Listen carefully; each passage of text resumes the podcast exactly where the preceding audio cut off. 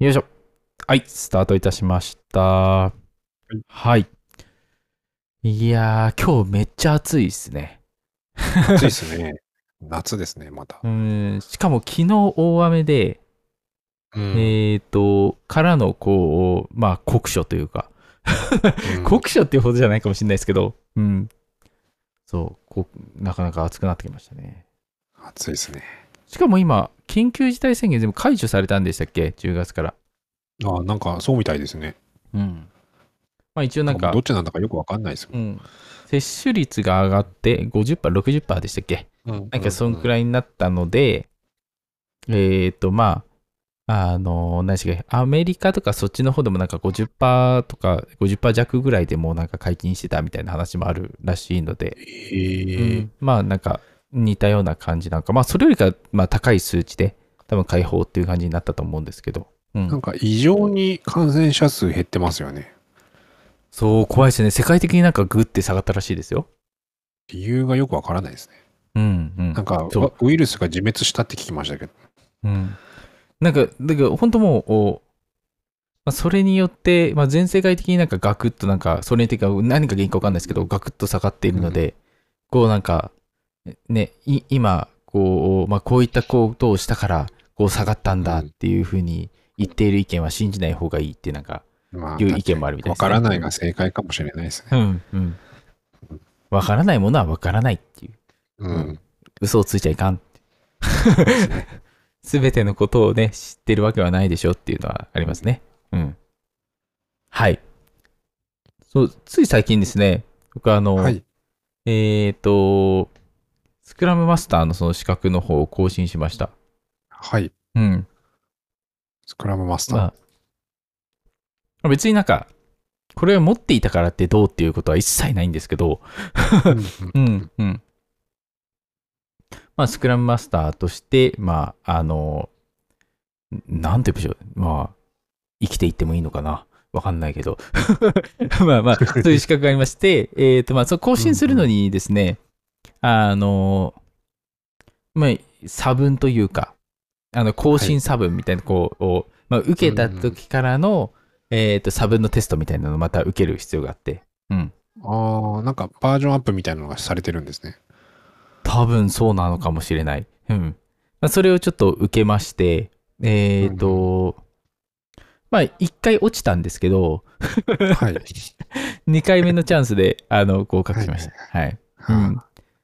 なんか、あの、12問あったんですよ、問題が。はい。はい。で、えっ、と、12問やってる中で、えっ、と、まあ、最初、日本語で全部書かれてて、まあ、全部答えて、まあ、あの、結果ダメだったんですけど、うん。うんその後2回目ですよ。あの、もう、全く同じ流れで試験に入るんですよ。はい。で、試験に入ったら全部英語になってるっていう、こう、あおそこで難易度上げてきたみたいな。問題の難易度じゃないところが上がってるって言って、こう、すごい困った感じになりましたえね。ー、うん。まあ、そこで、あの、ボーダーラインギリギリ合格しました。うん。うん。うん。危なかった英語の方で逆に受かるってどういうことなんだろうみたいなね。うん。あれですけど。まあ、あの、もちろん。難しいですよね。いやいやいや、僕にはディープエルがいます。うん。ああ、なるほど。翻訳しながらやればいい。時間制限はないんですか？は全くなかったですね。はいうん。うん。なるほど。いやーね、もうね、不安になりますよね、ああいう問題をやってると。なん、なんでしょう。結構抽象的なものが多かったりとかするので、あの、んなんて言うんでしょう。あ、これもあり得るかもしれないな、みたいなことが、まあ、往々にしてあるわけですよ。うん。そこら辺がね、うん、ちょっと問題難しかったです。うん。免許の試験みたいなものですかね。うんうんうん難しいですもんね。あななんか免許とかだとこう常識に考えてこうだよみたいなのあるじゃないですかはいはいはい。なんかそういうものじゃないから あのなんか辛いうん、うん、そうなんですよね。うんまあというあの何でしょうあのあのプロダクトオーナーはえっ、と半分の時間をえーまあお客様と過ごして、で、半分の時間を誰と過ごすべきか。っていうのがあって、あのーまあ、その出てくるのが、まあ、スクラムマスター、えー、スクラムチーム。で、あと、なんだっけな。忘れちょっと、あと別の選択肢忘れちゃったんですけど、まあ、全部4つぐらいあって、うん。まあ、これスクラムマスターでも良さそうだし、スクラムチームでも良さそうじゃないですか。うん。まあ、結果、スクラムチームだったんですけど、うん。あの、まあ、んなんでしょう、これっていうことが言いづらいというか、うん、うん、うん。まあ、要は、あ難しい開発者たちと共に過ごすべきだってことですね。うん、うん。まあ、そういったの難しいですねが問題の主なので、うん、なかなかこう難しくて、うん。まあ、1回目見事落ちたっていうことですね。はい。まあまあでも、問題多くやれたので、あうんのうん、得しましたね。うん。これってなんか持ってて、なんか年収上がったとか、ここでこういいことがあったとかっていうのはあんまりないんですか？そうですね。確かに、えっ、と、取ってから僕自身が年収上がったかっていうと上がりましたけど、あの、それが、これの影響でということはないです。はいはいうん。まあ、でも、そっか。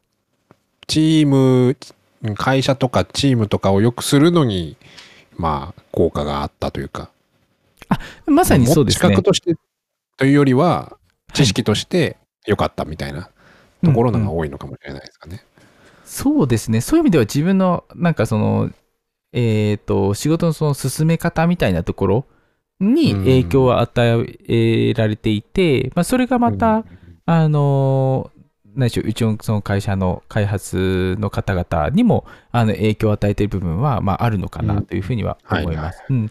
なので、あの、全く何もないかっていうと、そんなことはなくって、なので、個人で何か有利に働くかっていうと、それはないけど、はい周りに影響を与えられるっていう感じですね。うんなので、こう、資格自身というよりかは、まあ、やっぱりその考え方とかそっちですよね。うん、うん。うん。なるほど。はい。なので、こう、更新するかどうかは正直迷ったんですけど、あの、うんまあ、とりあえず更新するかと思って更新しました。はい。うん。はい。いったところです。はい。はい。っていう、えー、まあちょっと、近、近、近、近況でございました。はい。うんはいよいは、で、えっ、と、まあさらに近況が続きまして、うん。はい。まあ、僕といえば、こう、何でしょう、会社の方々に常にこう、ハデス、ハデスってこう言ってる人だと思うんですけど、あの、まあ、そのぐらいこう、ハデスばっかこうやってました。うんうんえーまあ、ゲームはハデスばっかやってましたですかね、正確には。うん、やってました。まあ、そこで、こう、何でしたっけ、えっ、と、まあ、そのハデスのその記事っていうか、まあ、うんあの、ロまあ、ローグライクはそもそもなぜ面白いのかみたいなうんお話ですね、の記事が上がっていたので、まあ、そちら紹介できたらと思います。うん。まあ、タイトルの方が、まあ、そもそもローグライクはなぜ面白いのか。世界中で高評価の 2D、えーローグライクアクション、ハデス、開発者に聞いてみたら、極めてガチな回答が返ってきた。タイトルめちゃくちゃ長いですね。うん。まあ、本当もう、えっ、と、ハデスのその開発者の方に、まあ、本当もう、えっ、と、メールインタビューをしている記事になるんですけども、うん。まあ、そのハデスが、まあ、その生まれた、その経緯的なところであるとか、まあ、そのハデスのこだわりポイントみたいなところですね。が、えっ、と、えー語られているものになってます。うん。まあ、ハデス自体のまあ説明を軽くすると、まあ、よく言われるそのローグライクって言われているもので、えっ、と、まあ、一面一面が、まあ、エリアがありまして、まあ、そこの中で、うんえー主人公はもうどうにか生き残っていくと。まあ、その、をただ繰り返していくっていう感じですね。うん。ものになっていて、えっ、と、まあ、よくその、えートールネコの大冒険とか、まあ、風来の試練とかと、うんえっ、と、まあ、違うだろうなというふうに感じているのは、えっ、と、何でしょう、ハデスは、えーまあ、まあ、前にもお話ししたと思うんですけど、えーまあ、何でし冥界からまあその地上までのまあその家出ですね、をするっていうのがまあゴールになっていて、まあ、そこがこう、えっ、と、どこまでも深くみたいなところはなくて、まあ、地上自体はちゃんともう元から見えているゴールで、うん。えーまあ、一、一周するのに大体30分ぐらいですかね。で、一周ができるというものになっているので、あのーなんでしょう。えーと、何回も死んで死んで死んで死んで、どうにか地上にたどり着く。っうん。ていうものの達成感ももちろんあの最初のうちはあるんですけども、うん。あのーまあ、それに加えて、えっ、と、まず地上まで行くとですね、まあ、あもしくはまあその死んでしまった時もそうなんですけど、そのストーリーがすごくこうちゃんと作られていて、うん、うんあのーまあ、ここの中、記事の中に語られていましたけど、えっ、と、その文章量っていう、テキスト量っていうんですかね、うんが、なんかすごい量があるというふうにこう言われているんですよね。えっ、と、こういう時にパッとこう数値を言えるといいんですけど、えっ、と、どっかにこの記事のどっかにあったと思います。なんか2万テキストとかなんかそんなような言葉があったかなと思います。うん。うん。で、まあその中でこう、えっ、と、まあちょっとネタバレが入ってしまうのであれですけど、まあそのお父さんとのその関係であるとか、あとは、うんあの、まあその家出きっかけになった、えーお話の部分が、まあずっと語られていったりっていうところと、あとは、そうなんですよ途中で出会う人たちとのそういう、えー友好を築いていくと、まあその人たちのまた、あの裏側の話が聞けたりとかっていうので、うんあの、まあ、話自体もすごくしっかりしているんですよね。うん。うんまあ、そこも、こう、やっぱり評価されている部分なのかなというのはうん、すごく感じているところです。はい。確かに死ぬごとにストーリーが展開するっていうのは、なんか見たことないですね。そうなんですよね。あのすごいですそうなんですよ。死んでも話は進むし、えっ、と、まあもちろん限界はあるとは思うんですけど、うん。うんそうそう、死ぬことでも進むことができるし、地上に行ったら地上に行ったでもちろん、そのタイミングでの話っていうのは一気に進む部分があるので、うん。地上に向かってる最中にこう死ぬじゃないですか。はい、死んだらまた一番下からスタートなんですか？そうです。うん。そうです、そうです。はい。まあ、お家からスタートですね。はいお。家からスタート。お家はもう一番最下層にあって。はい。その通りでございます。で、うんもう裸の状態からまたスタートみたいな。裸、そうですね。裸の状態、そうですね。はい。うん。なんかキャラはレベルとかがあるんですか？多少。えっとですね、はい。あの、能力を鍛える鏡みたいな、鏡がありまして、うんうんうんそこのところで、えっ、と、自分自身にそのスキル、あの、最大 HP 上げるとか、はいはいあの、後ろから攻撃したと時に、あの、強くなるとかっていうのは、あの、あります。はい。うん。まあ、そこが、あの、何でしょう、えー死んで繰り返していくために、まあ、自分を鍛える部分にはなりますね。で、そこもある程度で頭打ちになるので、あの、そこからはもう、あとはもう自分の、えー腕うん次第っていう感じにはなっちゃいますね。はい。あとはその、常に、えっ、と、向かっ、地上へ向かっていくうちに、えっ、と、まあ、オリンポスのその神々のからですね、えっ、と、まあ、えっ、と、まあ、雷の、えースキルを得たりとか、まあ、そういったのをするんですけど、それも、えっ、と、ランダムで、えーただ選ばれるだけではなくて、ランダムな選択肢3つから自分でどんどん選んでいくっていう形になっていて、まあ、そこでこう自分で、えー、と完全ランダムでなんか、えー自分自身でその選択をするっていうところ、うんがありつつ、えっ、と、まあだから自分でこう、このスキル取った後にこのスキル組み合わせれば、すごくこううんダメージ重ねられるようになるとかっていうのを考えながら進んでいく。うん。まあそれ思う通りにいかない時も当然あるんですけど、うん。まあそういったところもまた楽しみであったりするので、面白いですね。うん。なるほど。うん。本当すごくよくできてるなというふうには感じました。はい。まあ、結構この今話してるところの、あの、なんでしょう、はい今のこの記事の中でかなり語られている部分と、あの、うんかぶっているというか、まあ逆に僕が影響を受けてるだけだろうっていうの話もあるんですけど、うん、うん。まあ、あの、何でしょう、ああ、確かに言われている通りだなというふうに思います。うん。もうこれを見たら、すぐあなたはハデスが欲しくなるっていう。うん感じですね。ええはいうん。すごいこの、うん、ストーリー性と、あとはもうこの自分のその、どううまく立ち回ろうっていうのは本当面白いので、うんはい。あ、ありましたね。2万行ものダイアログが収録されているうんうんうんってなってますね。うん。2万行って考えるとすごいですね。ね。うん。うん。そうなんですよ。うん。まあ、この記事をぜひこう読んでいただけると面白さが伝わるのかなと思ったところです。はい。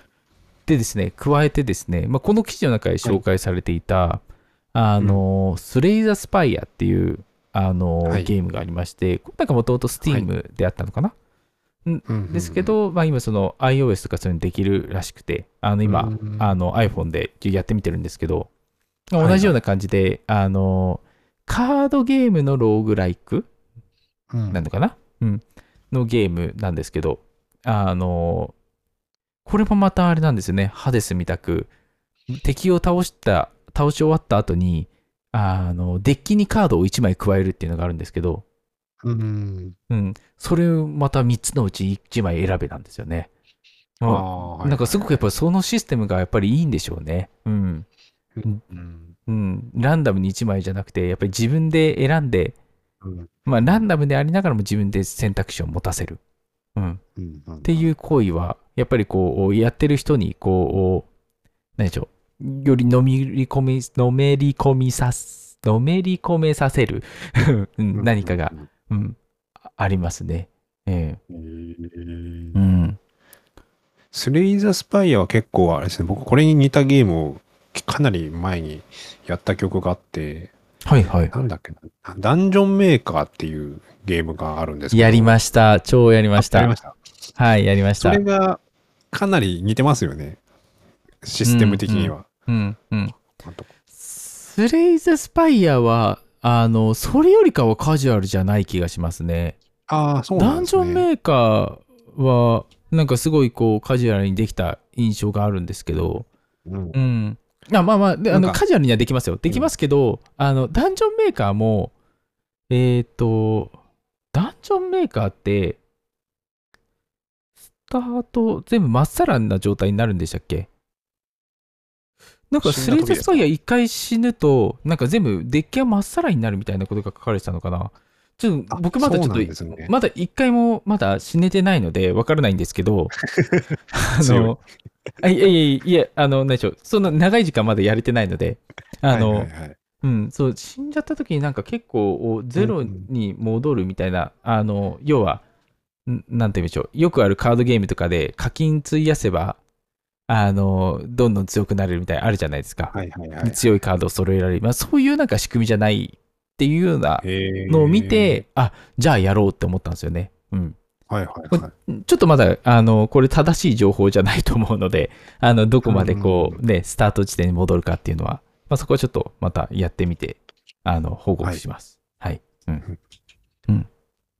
ダンジョンメーカー好きでしたね、確かに。えこれも面白いですよね面白かったですよねえ。ええわかります。あ、今こんなアイコンなんだ。これ、アイコンちょいちょい変わってきますよね。あそうなんですね。昔からこれだと思ってました。いや、変わってます、変わってます、変わってます。最初期にやなんかアップデートするごとに多分、あ、もう本当僕もそうです。最初やって、で、そっから1ヶ月ぐらいでまたなんかすぐアイコン変わってみたいな感じでしたね。あ、そうなんですね。まあ、あのーぜひこれもなんか隙間見つけて、もし。触れる機会あったらやってください。やってみようかな。うん。といったお話でございました。はい。はい。弱々。次が、あの、僕が最近買ったものなんですけど、あの、僕ずっとルンバを6年ぐらい使ってたんですよ。はい、はい。で、なんか最近、すあの、ルンバ、家に帰らない、ルンバって家に帰ってくんないんですよ。6年前のルンバ。ル6年前のルンバというか、僕のルンバが家に帰ってくんないんですよ。はい、あはい。はいの、ホーム、ホームポジションみたいなのがあるじゃないですか。はい。で、あの周りを結構開けて、開けた状態にしないと帰れないんですよ。なんか場所がわかんなくなっちゃって。はい。で、6年経った今、もうさすがに、もうだいぶゴミゴミしてても帰れるだろうと思って、で、最近のロボット掃除機ってどんなのあるのかっていろいろ調べてて、うんで、なんかそんな時にちょうど、あのーちょうどセールかな。あのね、50、50代限定みたいなセールをやってて、で、僕が買ったのが、その、これ、メーカーどこだっけな？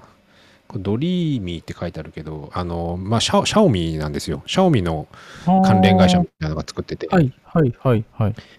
で、そこのやつの多分一番最上位機種なのかな？元の定価が4万5千円ぐらいするんですけど、で、セールやってて僕が買った時が2万3000円だったんで、2万あ3000これは安そう2万3000円だったんで、これさすがに安すぎだろうと思って買いましたね。うんちょっと悩んでたうちの1個で、でもあっちがいいかなとか思ってたら、こっちがさすがに安すぎってなって、うんで、買いました。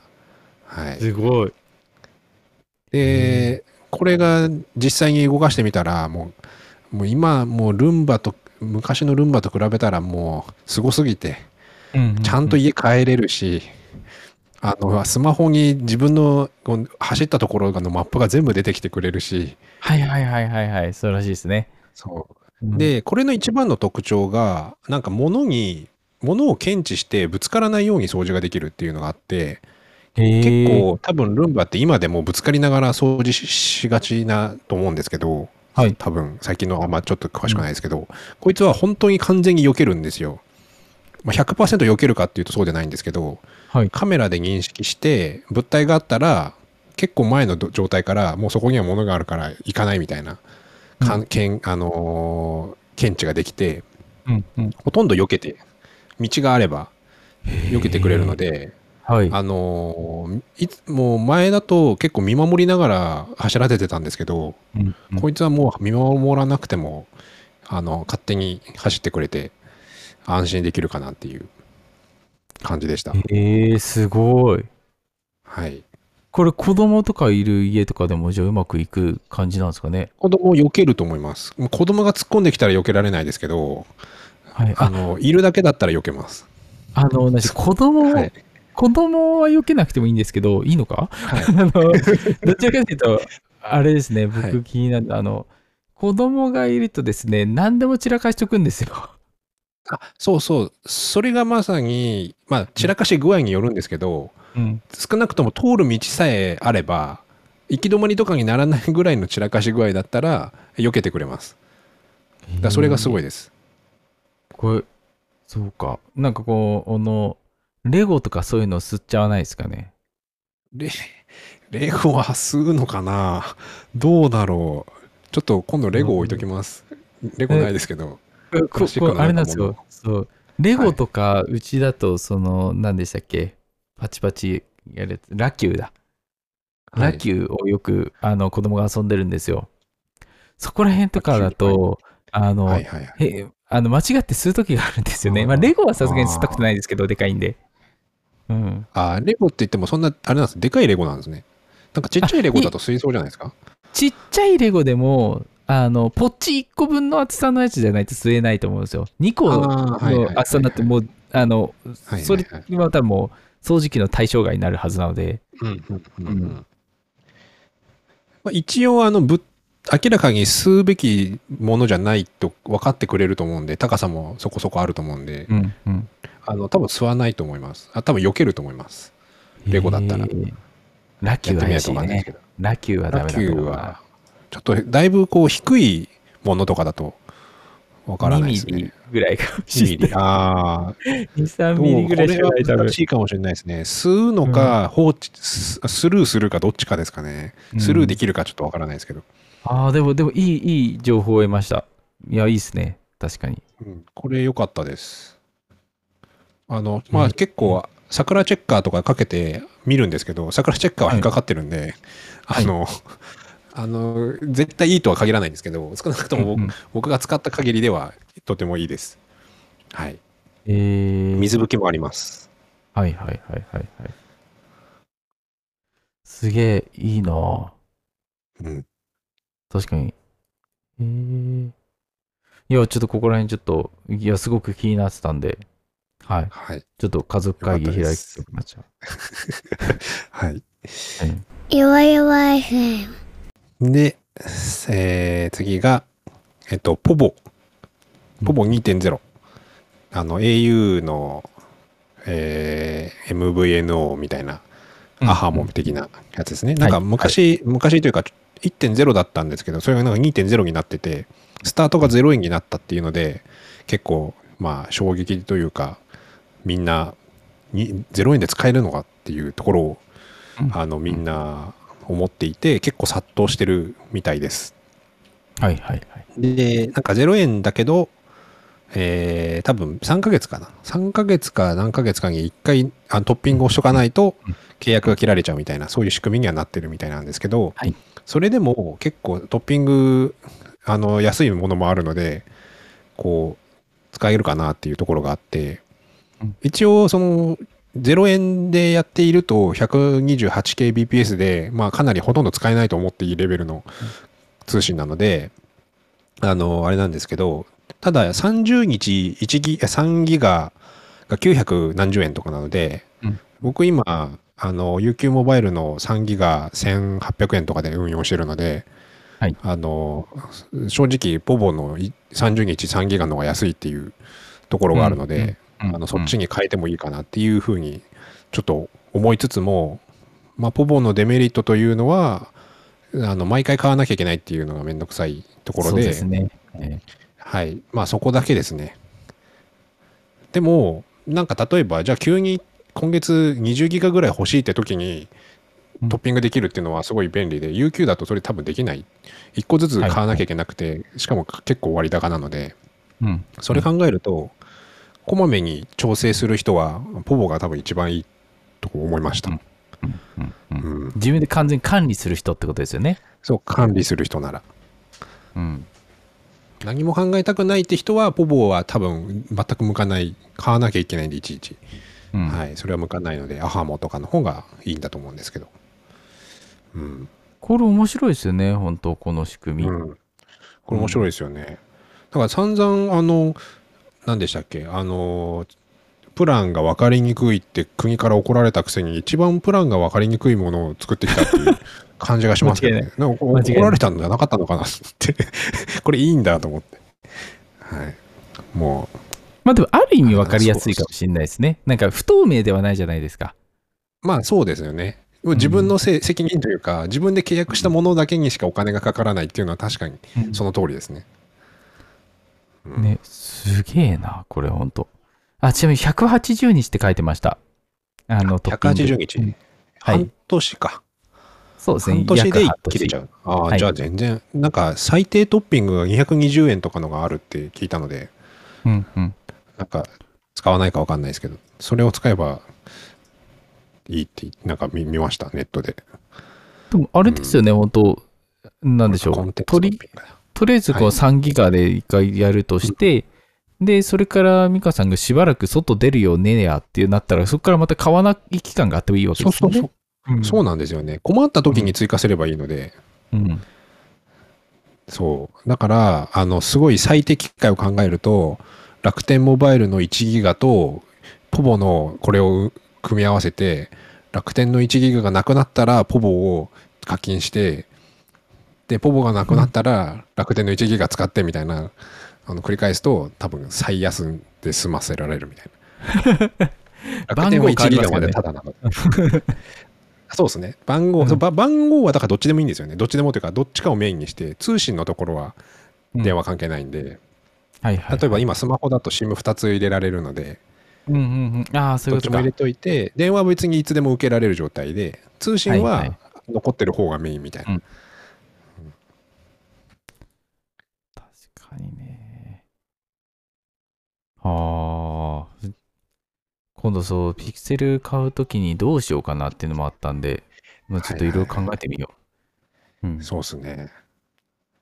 まあまあ、でも僕の場合はでも、本当 SIM 追加するのが一番楽なんだろうな。ああ、IIJ ミオは SIM 追加簡単ですもんね。はい。べ別にファミリープランだし、ねう。んうんうん。うん確かに。あの、0円、単純に0円足されるだけなので、うんうん。わざわざ冒険する必要はないか。はい。ではいこんなところですかね。はい。はい。ありがとうございました。はい。じゃあ今回じゃあこのぐらいにしておきましょうか。はい。はい。ではじゃあまた来週ですね。聞いてくださると嬉しいです。はーい。